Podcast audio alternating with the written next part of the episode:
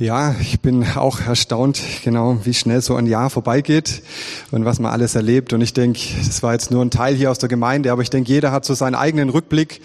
Äh, und vielleicht habt ihr heute Abend noch Zeit oder habt euch über das eine oder andere schon Gedanken gemacht, was ihr erlebt habt dieses Jahr.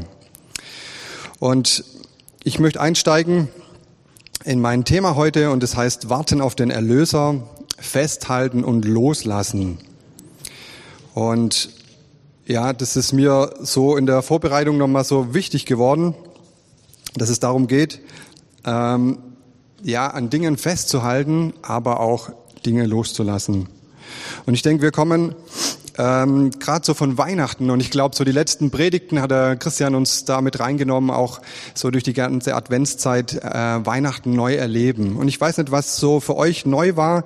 Äh, ich denke, äh, viele von uns haben Weihnachten schon sehr oft gefeiert und trotzdem ja, dürfen wir dieses Fest jedes Jahr begehen und uns nochmal besinnen, was es bedeutet. Und für die, wo mich nicht kennen, mein Name ist Matthias Rupprecht, bin hier Vikar in der Skala und mir ist so ein Blatt in die Hand gefallen in der Adventszeit, und zwar das katholische Gemeindeblättchen. Und da stand von der Gisela Baltes, so von ähm, ja, verschiedenen Leuten, ein Text drin in diesem Blatt. Und das eine ist, wie Maria und Josef das so erlebt haben. Und sie schreibt es so, wie Maria und Josef bereit sein, die Botschaft zu hören, ja sagen, sich in den Dienst nehmen lassen, sich auf den Weg machen, sich voll Vertrauen führen lassen, sich ganz dem Wunder hingeben. Dann so wie die Hirten, die inspiriert waren, offen sein für die Botschaft, sich eilends auf diesen Weg zu machen, sich vom Staunen ergreifen lassen, das wenige teilen, was man hat, die Botschaft weitersagen. Wie die Könige oder die Weisen aus dem Morgenland ahnen, suchen, forschen, erkennen, die Zeichen richtig deuten, sich auf den Weg machen, sich führen lassen, sich ergreifen lassen, loben und danken, den eigenen Reichtum teilen. Und dann so diese Weihnachtsbotschaft, das, was wir jetzt an Weihnachten auch gefeiert haben, für diese Botschaft bereit sein, mich auf den Weg machen, mich führen lassen, loben, danken, geben, was ich kann und diese Botschaft weitergeben. Und mich hat so in dem Lesen das nochmal so richtig auch fasziniert und ich habe eigentlich gerade vorhin gedacht, wir hätten jetzt einfach mit Lobpreis weitermachen können. Also ich war so begeistert und habe gedacht, darum geht's, dass wir Gott an diesem letzten Tag nochmal die Ehre geben, so in den letzten Stunden von diesem Tag. Und wenn wir diese Bilder gerade gesehen haben, es war echt viel möglich und wir haben ganz viel auch mit Gott erlebt. Und ich habe es nur mit so einer Unterschrift unterzeichnet, festhalten und loslassen. Und das ist mir so in der Vorbereitung noch wichtig geworden, ja, dass es auch darum geht, an Dingen festzuhalten, aber auch Dinge loszulassen.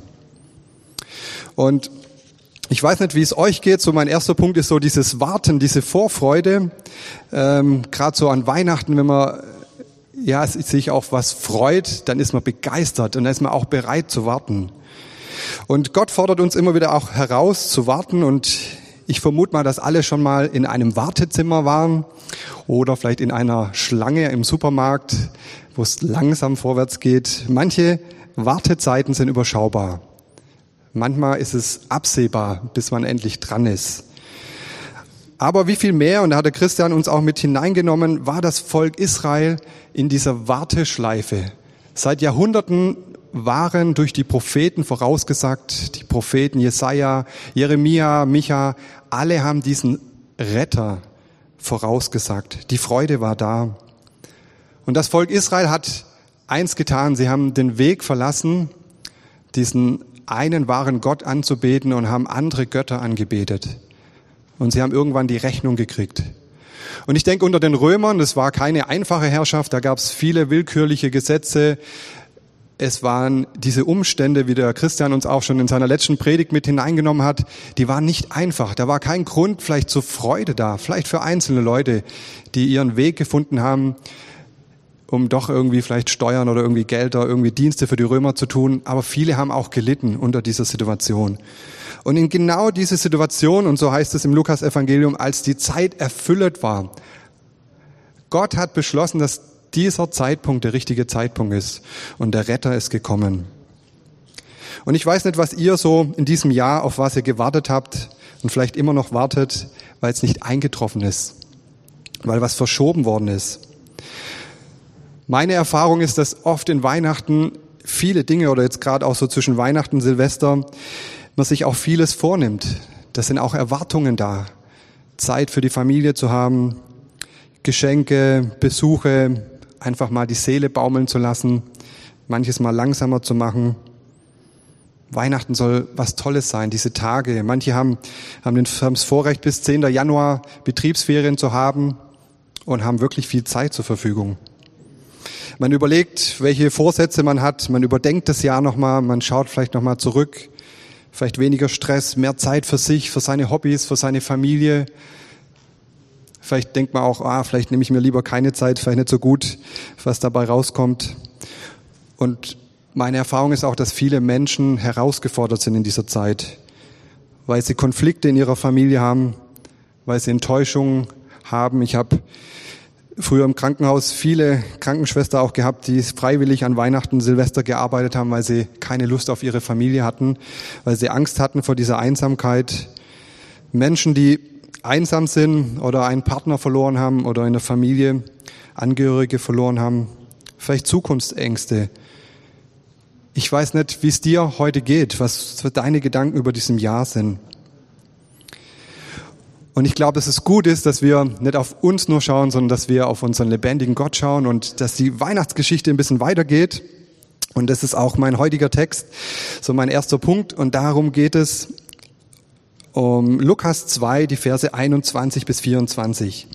Da heißt es, und als acht Tage um waren und er beschnitten werden sollte, gab man ihm den Namen Jesus, welcher genannt war vor dem Engel, ehe er im Mutterleib empfangen ward. Und als die Tage ihrer Reinigung nach dem Gesetz des Mose um waren, brachten sie ihn, Jesus, nach Jerusalem, um ihn dem Herrn darzustellen. Wie geschrieben steht im Gesetz des Herrn, alles Männliche, das zuerst den Mutterschoß durchbricht, soll dem Herrn geheiligt werden, geheiligt heißen. Und um das Opfer darzubringen, wie es gesagt ist im Gesetz des Herrn, ein paar Turteltauben oder zwei junge Tauben. Und mein heutiger ganzer Text geht bis zu dem Vers 40 und da geht es nochmal um dieses Ehepaar Maria und Josef mit ihrem Jesuskind. Es geht um einen Simeon und um die Hannah. Und in so meinem ersten Teil möchte ich nochmal so auf dieses Ehepaar Maria und Josef eingehen. Lukas schildert sie klar und deutlich als ja ein jüdisches Ehepaar, das ganz treu die Vorgaben, wie es damals Sitte war, auch umgesetzt hat. Am achten Tag wurde Jesus beschnitten und wie es üblich war, ihm einen Namen gegeben. Und dieser Name war nicht von den Eltern, sondern er war von diesem Engel vorausgesagt und sie nannten ihn Jesus. Und dann dieses Reinigungsbad, wenn eine Frau ein Kind geboren hatte, die Erstgeburt, dann war es üblich, dass man nach Jerusalem gegangen ist. Und auch was durch diesen Text nochmal rauskommt, durch diese ersten Verse, dass es so wie oft vielleicht bei jungen Paaren ist, dass noch nicht das große Geld vorhanden ist, dass sie wahrscheinlich eher arm waren. Und dass es eher üblich war für reiche Leute, dass sie ein Lamm gegeben haben, so als erstes Kind. Und ähm, Maria und Josef haben dieses Paar Turteltaubchen und diese jungen Tauben dargebracht im Tempel. Und äh, sagen wir, ein wichtiger Punkt in der ganzen Sache ist auch, dass sie Gottes Wort, das da war, dass sie da treu geblieben sind. Dass sie danach gehandelt haben und haben nicht gesagt, oh, blöde Tradition, lassen wir, sondern sie haben sich aufgemacht.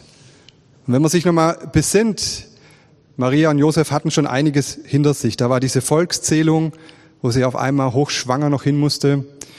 Und nach 40 Tagen ging es schon wieder los, mussten sie schon wieder unterwegs sein. Und nicht mit dem Auto, sondern ja zu Fuß. Vielleicht hatten sie ein Tier, wo sie drauf sitzen konnten. Und sie haben das aber gemacht. Sie waren da treu und haben diese Sache umgesetzt. Sie waren da wirklich vorbildlich. Sie haben nicht das hinterfragt, sondern sie haben hier, hier treu das, was, ja, was Gott hier auch im Wort Gottes vorgegeben hat, umgesetzt. Und dann darf Maria und Josef auf ein weiteres erleben. Sie haben schon die Hirten erlebt, dass dieser Gott, von dem wir gerade schon gesungen haben, wo wir uns gerade schon gefreut haben und ihn groß gemacht haben, dieser Gott hat sich so klein gemacht. Dieser Gott, der Sohn Gottes schlechthin, wurde ein Sohn von Menschen. Er wurde so klein, dass wir es begreifen können, diesen großen Gott. Und weil dieser Gott ein Mensch, ein Sohn geworden ist, deswegen dürfen wir auch Kinder des Königs sein, seine Söhne und Töchter. Und ja, diese Vorfreude von diesem Volk Israel, die wurde hier wahr. Der Retter und Erlöser ist da. Und dann komme ich zum zweiten Teil von diesem Text, in Vers 25 bis 33, äh, bis 35. Da heißt es, und siehe, ein Mensch war in Jerusalem mit, mit Namen Simeon. Und dieser Mensch war gerecht und gottesfürchtig und wartete auf den Trost Israels. Und der Heilige Geist war mit ihm. Und ihm war vom Heiligen Geist geweissagt worden, er solle den Tod nicht sehen, er habe denn zuvor den Christus, den Herrn, gesehen. Und er kam vom Geist geführt in den Tempel, und als die Eltern das Kind Jesus in den Tempel brachten, um mit ihm zu tun, wie es Brauch ist nach dem Gesetz, da nahm er ihn auf seine Arme und lobte Gott und sprach, Herr, nun lässt du deinen Diener in Frieden fahren, wie du gesagt hast. Denn meine Augen haben dein Heiland gesehen, das Heil, was du bereitet hast vor allen Völkern, ein Licht zur Erleuchtung der Heiden und zum Preis deines Volkes Israel. Und sein Vater und seine Mutter wunderten sich über das, was von ihm gesagt wurde. Und Simeon segnete sie und sprach zu Maria, seiner Mutter, siehe, dieser ist dazu bestimmt, dass viele in Israel fallen und viele aufstehen und ist bestimmt, zu einem Zeichen dem wiederzustehen. Und auch durch deine Seele wird ein Schwert dringen, damit aus vielen Herzen die Gedanken offenbar werden.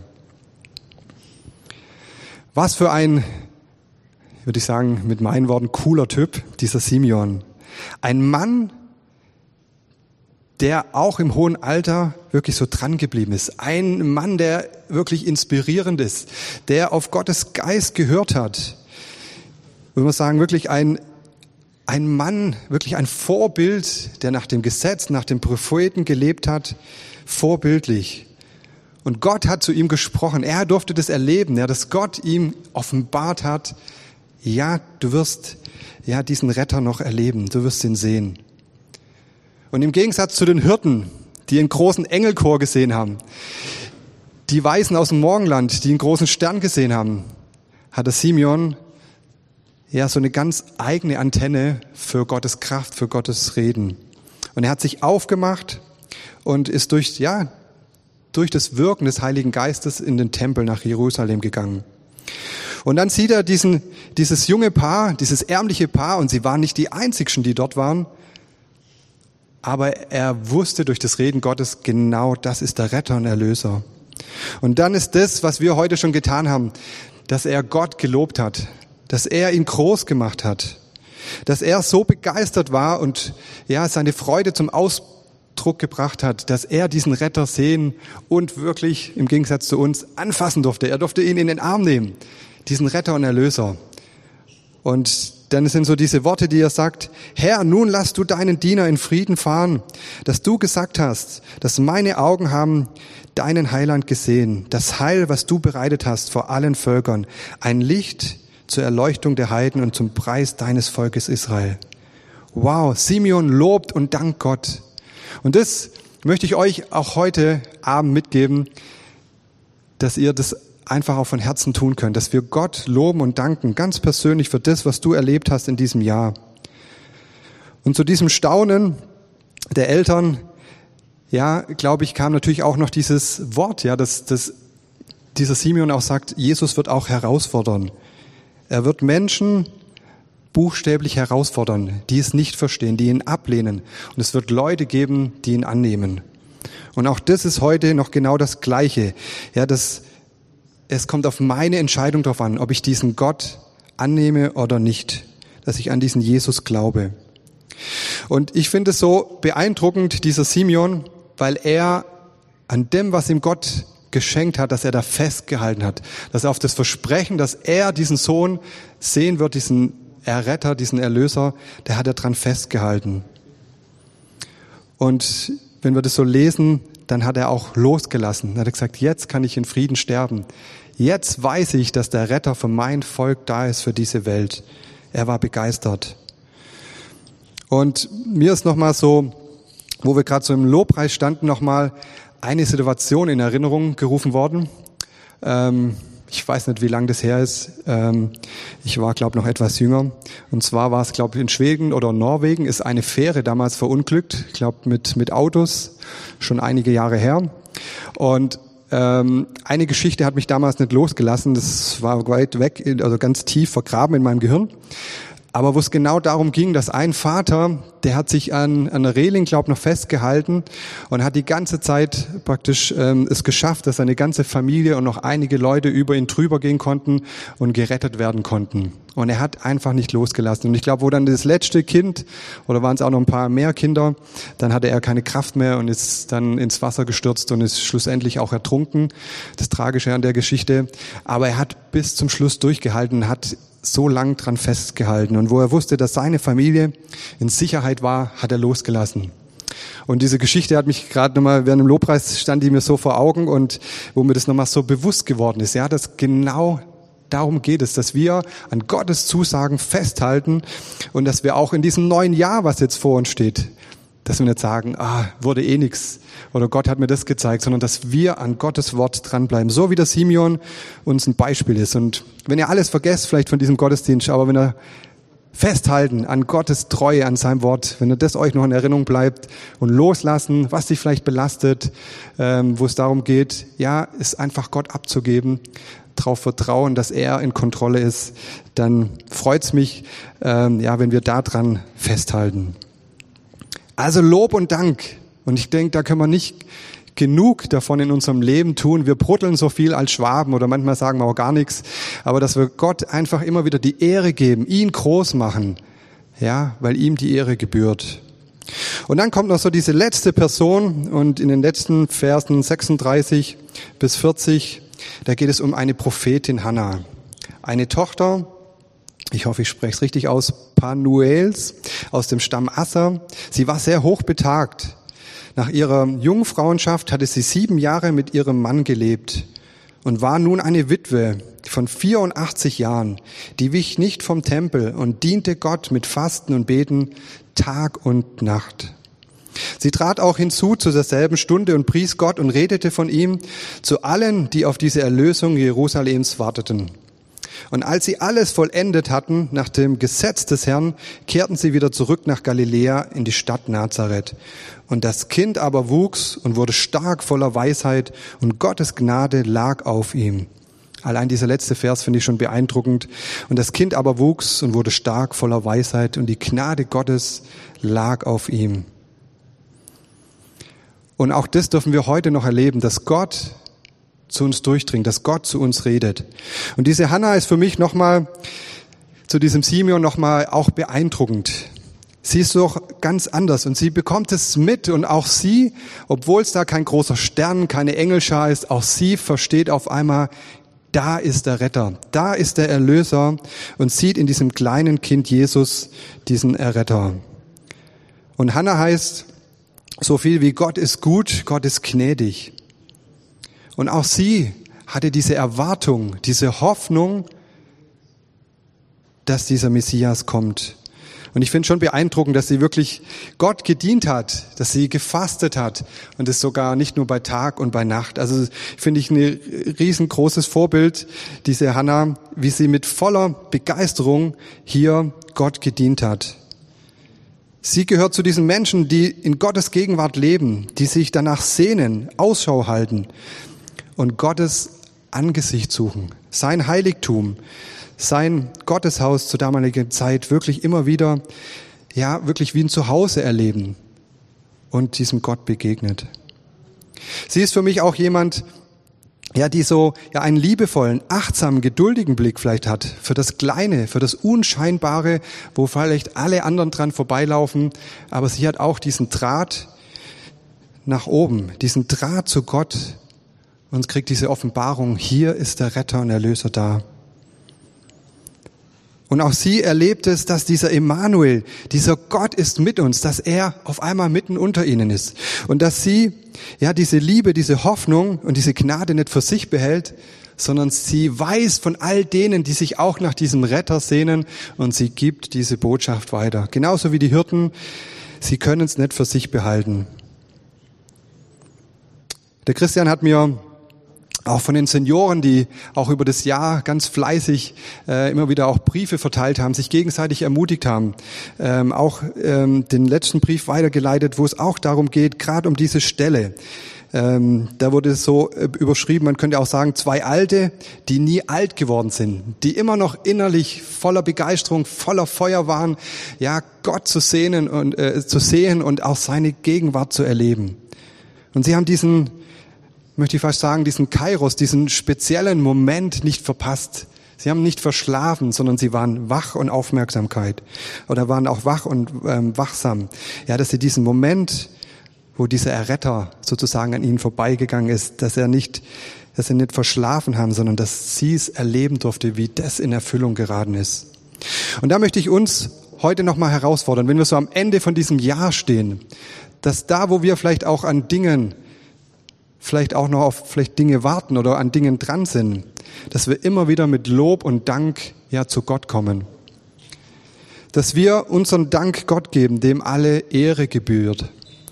Und dass wir auch in, in, in diesem neuen Jahr, so wie diese Hirten, wie Maria und Josef, wie einfach alle ja diese Hoffnung, diese Botschaft weitergegeben haben, eine hoffnungsvolle Botschaft, dass auch wir im Jahr 2022, das bald in ein paar Stunden kommt, dass wir diese Hoffnung weitergeben.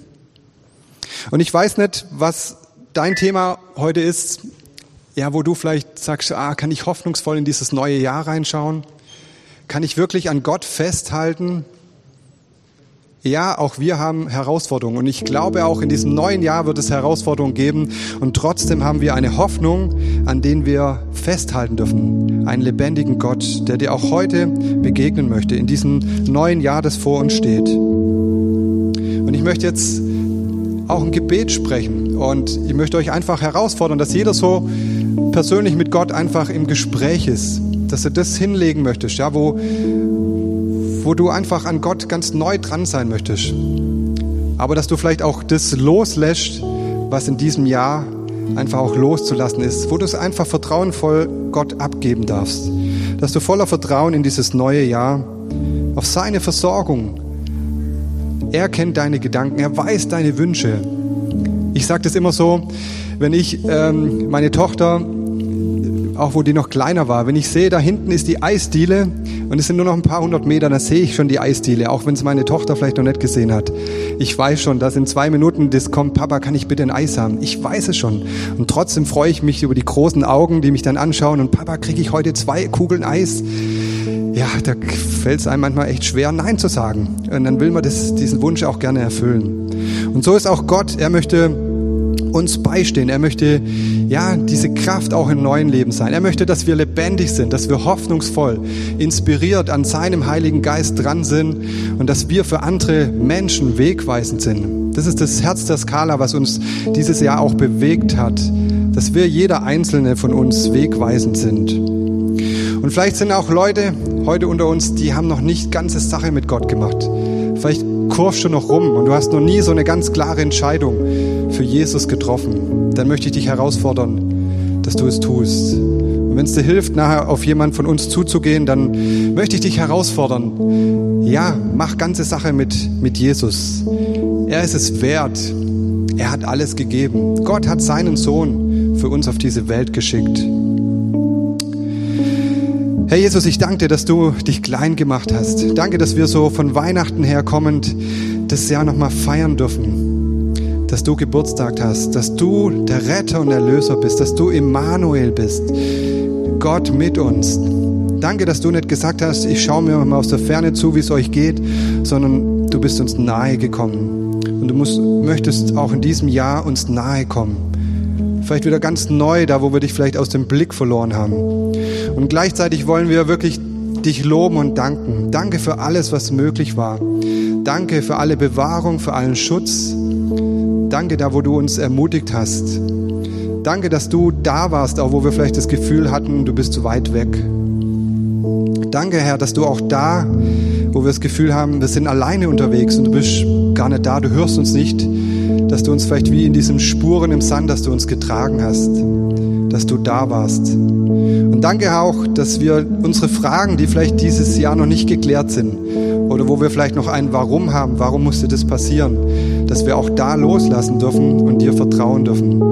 Du hast die Kontrolle und du weißt alles. Danke, dass du ein lebendiger Gott bist. Danke, dass du uns deinen Heiligen Geist auch im neuen Jahr schenken möchtest, dass er uns Führung und Leitung geben möchte und dass wir uns da ausstrecken dürfen nach den Abenteuern, die du ganz persönlich mit jedem Einzelnen von uns vorhast. Danke, dass wir wertvoll in deinen Augen sind. Und danke, dass wir ja voller Dankbarkeit einfach auch dieses Jahr hier als Gemeinde zusammen abschließen dürfen. Und dass wir dankbar zurückgucken dürfen, aber dass wir hoffnungsvoll in das neue Jahr schauen dürfen, was du für uns vorbereitet hast. Danke, Herr, dass wir mit dir Abenteuer erleben dürfen.